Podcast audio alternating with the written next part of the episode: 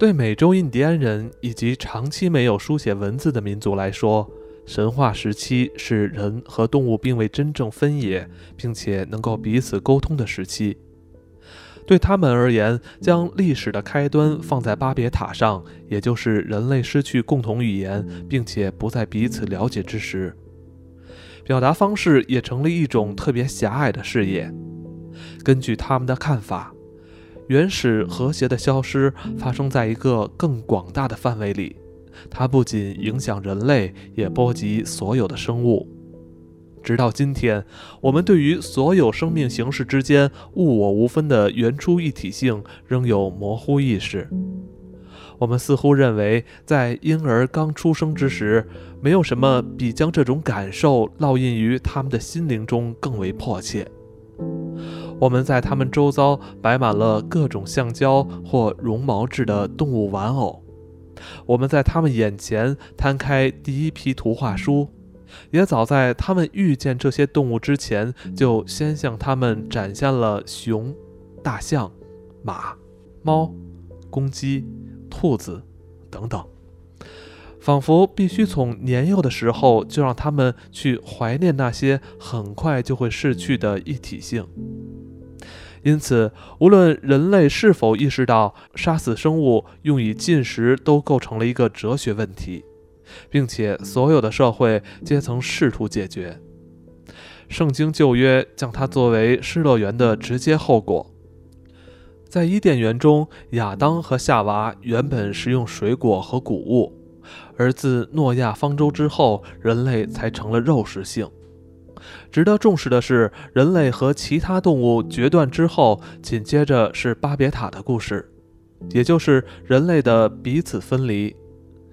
仿佛后者是前者的结果，或是其中的一例。这个构想让肉食成为对素食的一种丰富化。相反，某些没有书写文化的民族则认为那是一种稍微弱化的食人形式。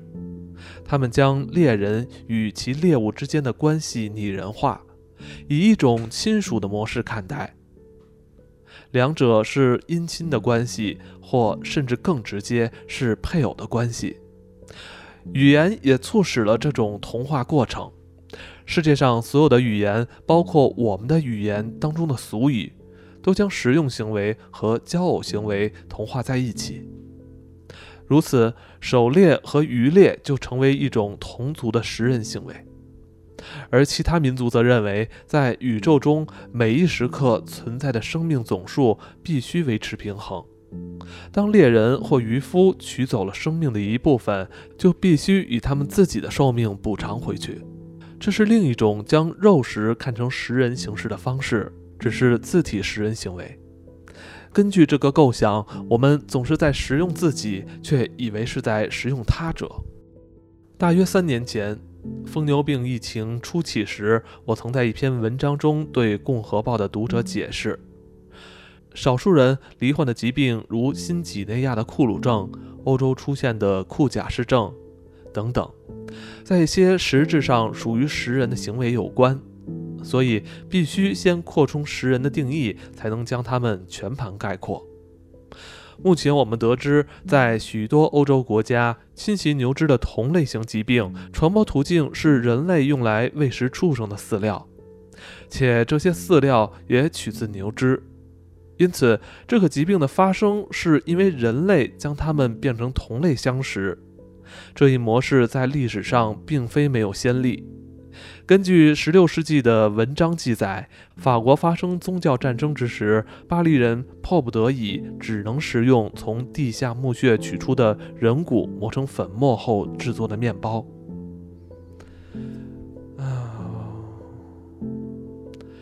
由上述内容我们可知，肉食和食人行为之间的关联，在思想上有非常深层的根源。它随着疯牛病疫情浮现，让人感到恐怖。因为除了担忧感染致命疾病，再加上同类相食的行为，在此是指牛只之间，我们维持肉食，但同时我们也致力于寻找替代肉品，因为肉品的消费令人惊讶的大量减少。不过，早在这些事件之前，我们当中有多少人能够在经过肉品摊贩前不会感到不舒服，还能够以前瞻性的眼光去看待它？想到人类为了食用而圈养屠宰生物，并且开心地把它们的肉一块块地展示在橱窗里，必然会引起反感。就如同十六、十七世纪的旅行者对于美洲、大洋洲或非洲野人食用人肉的反感一样，动物保护运动掀起的浪潮见证了这点。我们越来越清晰地感受到，我们的生活习惯让我们受困于其中的矛盾，介于诺亚方舟入口仍显示的物我一体性，以及造物者自己在出口处对它的否定之间。在哲学家当中，孔德可能是最关注人与动物之间关系的一位。评论者们倾向于忽视孔德对此问题的讨论，而重视这位伟大天才离经叛道的思想。但孔德对动物的想法值得我们注意。孔德将动物分为三类，在第一类中，他放入那些可能对人类造成危险的动物，并且建议干脆将它们毁灭。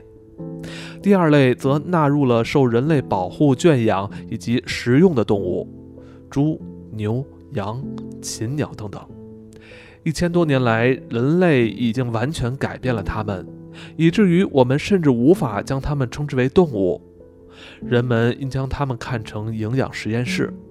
在当中制造的是我们生存所需的有机化合物。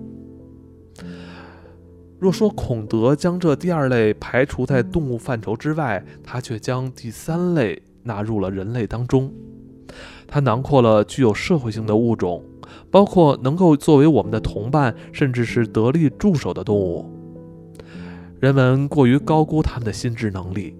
他们当中有些是肉食性动物，像是猫、狗。而其他则因为是草食性动物，没有足够的心智能力，让它们可以被利用。于是孔德呼吁把它们变成肉食动物，这在他眼中一点也不是不可能的事。因为在挪威，当牧草欠收之时，人们就用以鱼竿喂养牲畜，如此能够将某些草食性动物提升到最完美的程度。借由新的饮食，让它们变得更主动、聪明，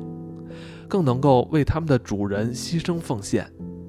行为上也更加的服从。人们就可以将大部分看顾能源与照看机器的工作托付给他们，以便自己有空闲去做其他的事。当然，孔德也知道这是乌托邦，但这并没有比转变金属的性质更为乌托邦的事了。把转化的观念应用在动物上，只是把物种范畴的乌托邦扩展到生命范畴而已。尽管已经有一个半世纪那么久，这些观点就许多方面而言仍有如预言一般，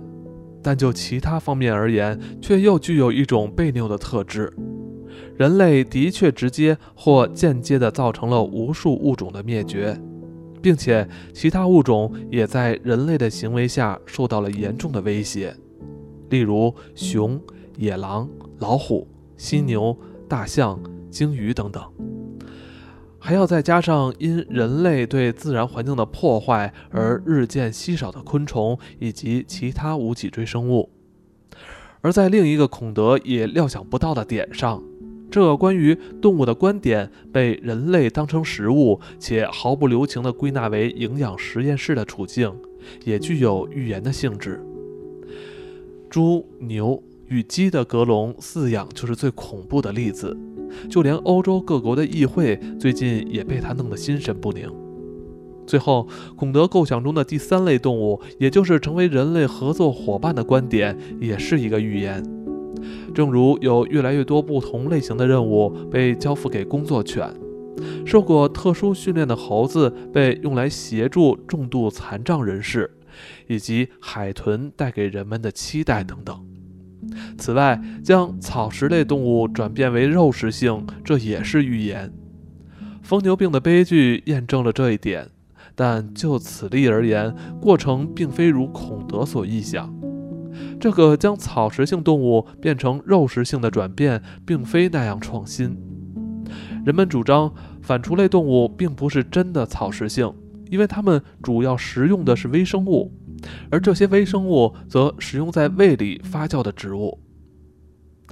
值得注意的是，这种转变行为并不是为了产生人类的得力助手，而是为了让它们成为营养实验室的动物。这种做法是致命的错误。孔德自己也曾予以警告。他说：“过度的动物性将对他们有害，并且不仅对他们，对我们也同样有害。难道不是因为赋予他们过度的动物性？”所以才让我们的营养实验室变成死亡实验室。疯牛病的疫情尚未蔓延到所有国家，我想截止目前，意大利尚未受到波及。或许人们将很快遗忘它，或是如英国学者们所预言，人们发明了疫苗或疗法。或者建立了严格的健康政策，确保送往屠宰场的牲畜健康之后，疫情会自行消失。但其他的发展同样可能。和一般的成见相反，人们担心疾病可能会跨越物种，一旦侵袭到所有被我们食用的动物，疾病便会长期停住，成为因工业文明而产生的病痛之一。这些病痛对于所有的生存者的威胁日益严重。我们早就只能呼吸受到污染的空气，而同样遭到污染的水也不再是人们以为永不枯竭的资源。无论农业用水或民生用水，都得锱铢必较。自从艾滋病出现以来，性关系也带着致命的危险。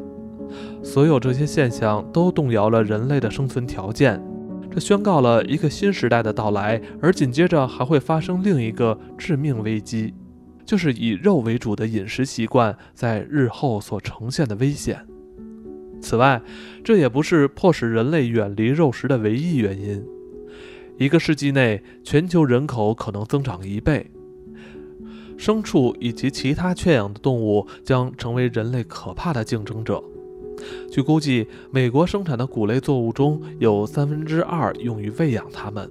而且不要忘了，这些动物以肉品的形式提供给人们卡路里，比它们一生所消耗的卡路里而言少了许多。不断成长的人口很快就会需要目前生产的全部粮食才能生存，一点也无法留给牲畜和家禽。因此，所有人类的饮食习惯都必须变得像印度人或中国人一样，肉食只占日常所需的蛋白质跟卡路里的一小部分，甚至必须完全放弃肉品，因为当人口增长后，可耕种的土地面积因贫瘠化与都市化而减少，碳氢化合物蕴藏量会降低，水资源也会短缺。相反，专家估计，若人类全部变成素食，今天的耕种面积将可养活两倍的人口。值得重视的是，在西方社会中，肉品消费倾向自发性的减少，仿佛社会开始改变饮食习惯。就此而言，疯牛病的疫情让消费者远离肉品，只不过是加速了这个过程。它只是在当中加入了一个神秘因素。来自人类因为逆反自然法则而产生的感受。农学家们努力想增加食用植物所含的蛋白质含量，化学家们则致力于合成蛋白质的工业量产。但我们可以担保，即使海绵状脑病变成为持续存在，人们对于肉品的需求并不会因此消失。它充满稀罕、珍贵且危险的特质。使它在非常特别的场合才会出现于菜单之上，人们将伴随着虔诚的敬仰，并伴着焦虑去食用。正如古代的旅行者所述，弥漫在食人餐宴间的气氛一样，这两者都意味着与祖先的交流，而且冒着生命危险食入曾经或已变成是敌人的生存者身上的危险物质。因不再有利可图，畜牧业将完全消失。在高档百货店可以买到的肉品只能来自于狩猎，人类以往的家畜被放生，自生自灭之后，将在已经野蛮化的乡间成为猎物。因此，我们无法肯定地说，这个宣称自己是世界性的文明将会使全球趋于一致。正如目前所见，原本较平均分散的人口聚集在规模有如省份一般的大城市之后，将空出其他的空间。完全被居民荒废后的空间将退回古代的情景，各种最为怪异的生命将到处存在。人类的演化并非走向单调化，而是强调差异，甚至创造出新的差异，从而再被多元性主宰。断绝数千年来的习惯，或许是有天我们可以从疯牛病身上学到的训诲。